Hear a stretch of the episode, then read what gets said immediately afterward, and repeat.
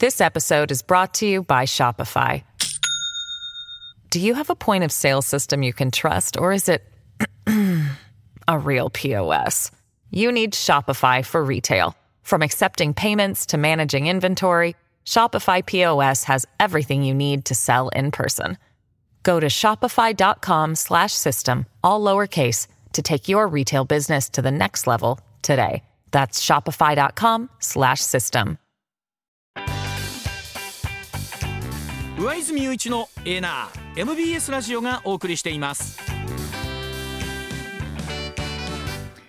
総理経験者の子どもたちが考える政治家の世襲問題とは？はいえー、政治家の世襲問題がたびたび話題となる中なんですがもう昨年のことになります。12月2人の総理経験者の子どもたちが注目されました、えー、1人は武蔵野市議の補欠選挙で初当選を果たしました。菅直人元総理の長男菅源太郎氏。もう1人は次の衆議院選で国民民主党から出馬することを明らかにいたしました鳩山幸夫元総理の長男鳩山喜一郎氏。ということで今日は世襲問題について裏ネタで掘り下げていただきたいと思います。佐田さんお願いします。はい、うん、あのまずですね、うん、あの菅源太郎さん、ね、武蔵野市議の補選で、えー、当選したというね、うん、えー、菅源太郎。もちろん言うまではなく、えー、菅直人さんの息子さんなんですけども、はい、実はね私この源太郎さんとはですね、もう、えー、2330年ぐらい前にもう一度出会ってるんですよ。そうなんですよ30年前、えーで30年以上前だったかな、でどこで出会ってるのかというとまあ、うん、ですから彼がですね、うん、高校生ぐらいじゃなかったのかなと。そんなちっちゃい時ですね、はいはい、中学か高校ぐらいですね、うん、どこで出会ってるのかっていうと、別に同級生ってわけじゃないんですけどね、うん、えー、あのー、えー、新宿にですねゴールデン街ゴールデン街って知ってます？知ってます。はい。うんはい、うん、あの歌舞伎町のすぐ隣接する、うん、まあ言ってみれば、えー、昭和の香り、色濃く漂うですね、飲み屋街ですよ。小さな飲み屋がですね、えー、異臭しているそういう場所なんですが、えー、そこにですねあるバーがとあるバーがありましてね、そこに菅直人さん当時はもう、えー、国会議員になっておられましたけれども、うん、えー、そのね菅直人さんが、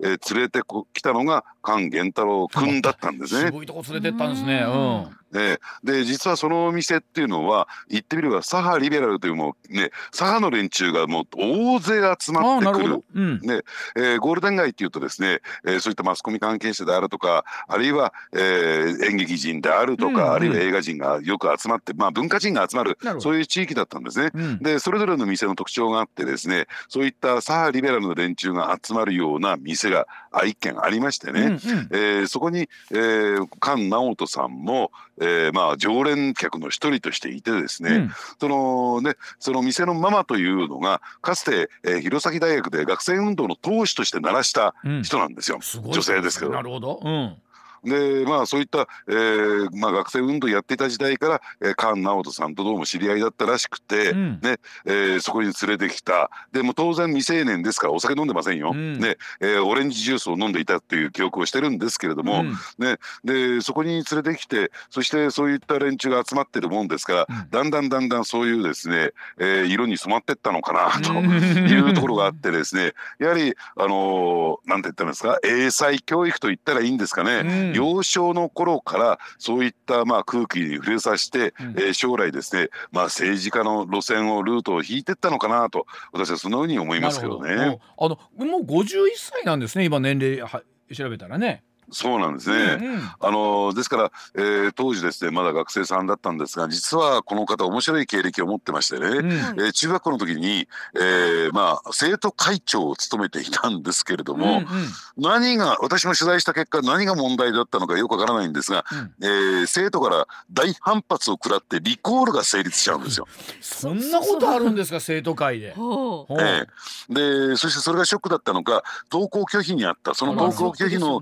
えーで、えー、期間中に、えー、どうもですねあのまあそういうところに連れてこられてまああのそういうね左翼の世界に触れていったのかなと。なるほどえー、ですから将来菅直人さんのその地盤看板ねかカバンを引き継ぐまあそういう流れがその辺りから敷かれていたのかなとそんなふうに思いますね。あの衆議院選も出てるんですよね。ええ、2回、えーね、地元ではなくその東京都の西部ではなくてですね、うん、岡山から、えーまあ、民主党のですね推薦で、うん、えー、公認で出ているんですが、うん、2回連続で落選してるんですね。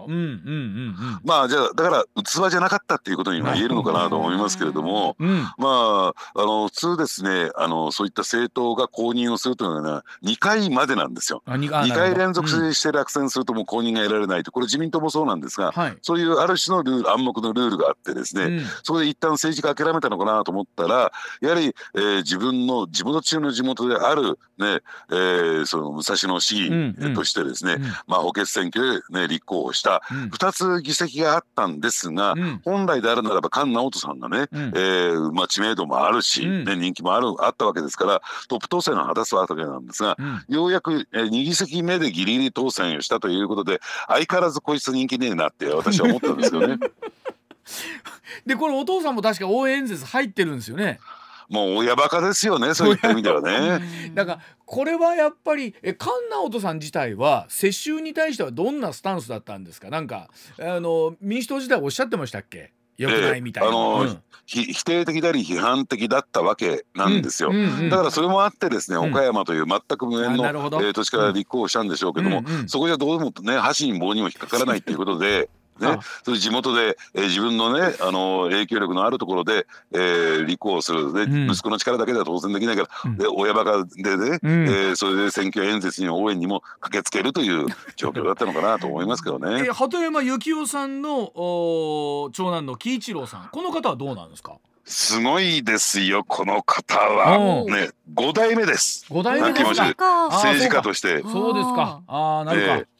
えーえー、まあそういった意味で言うと初代が鳩山和夫さんというね東京市議会議員を務めた方、はい、で当時の東京市議会というのはですね、うんうん、まあ、国会議員並みの、うん、えー、まあ、あの力を持っていたということで、うん、その息子さんの鳩山一郎さんもこれも方元首相ですよ。ですもんね。はいはい、でその息子さん鳩山伊一郎さん、はい、元外務大臣、はい。うん、でこの方が結婚したのが安子さんというね、うん、えー、まあ鳩山喜一郎さんにからすると、えー、おばあ様にあたる方なんですが、はい、この方が石橋家というね、はい、えー、ブリヂストンの創業者一族です。はい、まあそういった意味で言うと私ぐらいしか言わないですよね。はっきり言って政略結婚です。This episode is brought to you by Shopify. Do you have a point of sale system you can trust or is it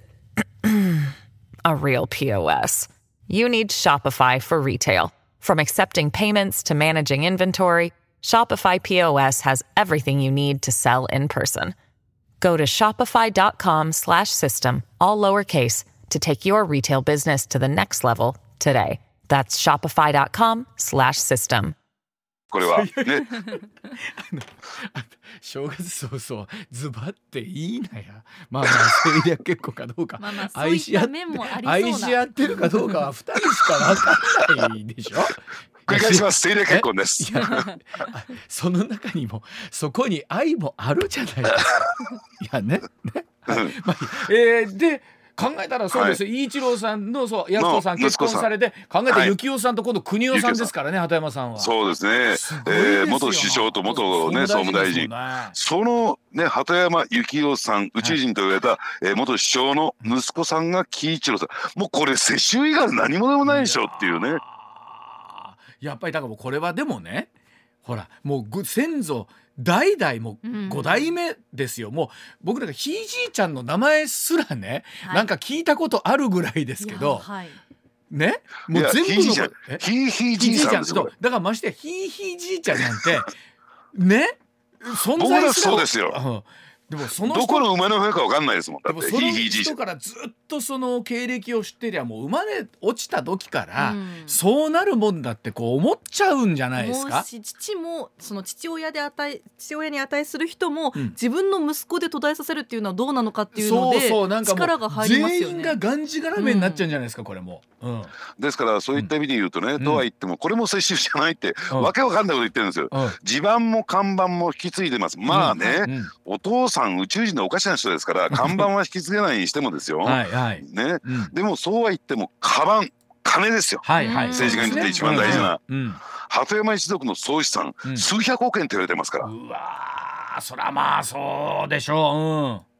あの銀のスプーンを加えて生まれて出てきたっていう昔のことがありますけども、はい、もう銀のカレースプーン加えて生まれて出てきましたカレースプーンはカレーなる一族のカレーと、えー、ライスカレーのカレーを今、うん、合わせた。かけた、うん、そんなにうまないですよ。でもそうですか。鳩山喜一郎さんですよね。で、はい、この方は、えー、結局？どうなるんで次に、えー、出るんですね。次の選挙で国民民主党から。出馬をされるということで、うん、やっぱりあの自民党としてはね、うん、え自分の党を割って出た人物の息子さんということで、うん、その党を割って出た本人じゃないけれども、要するに鳩山幸夫さんっていうのは言ってみれば反党的な行為をやったんですよ。うんうん、党に反するという意味でね。ということでもう自民党に戻れないという人なんですがその息子さんということもあって自民党から本来だったら出馬したかったんだけれどもそれはかなわなくて、うん、でまあ言ってみればですねだからといって立憲民主党っていうバリバリの左派の方に行くわけにもいかないということである意味で国民民主党というねマイルドででどちらかというと自民党よりのそういう政党から立候補して、うん、まあ言ってみれば将来的にはですよ、うん、えー、こうね、国民民主党と自民党の、ね、連立というのも十分ありえるわけですから、うんうんうん、そういったね、えー、道を選んだんだろうなと思いますね。これでもどうですかその世襲というのをね、はい、これ須田さんどう考えるかとなった時に、う自分のところの地盤じゃないところだったらいいのかとか、まあ、一方で職業選択の自由とか、いろんなことありますけれども日本のこの世襲問題というのはどういうふうになっていくんでしょうね？あのやっぱりそういった点で言うとね、まあ、確かにですね、えー、まあ言ってみれば自分の周りが政治家がいて、うん、さっきのね山崎アナの話じゃないけれども、生まれた時からそういう環境に染まってれば、うん、そういった方向に自然といく、うん、私たちはそういったところに全くね一線隠してますから、なかなかそういう発想になっていかないという点では、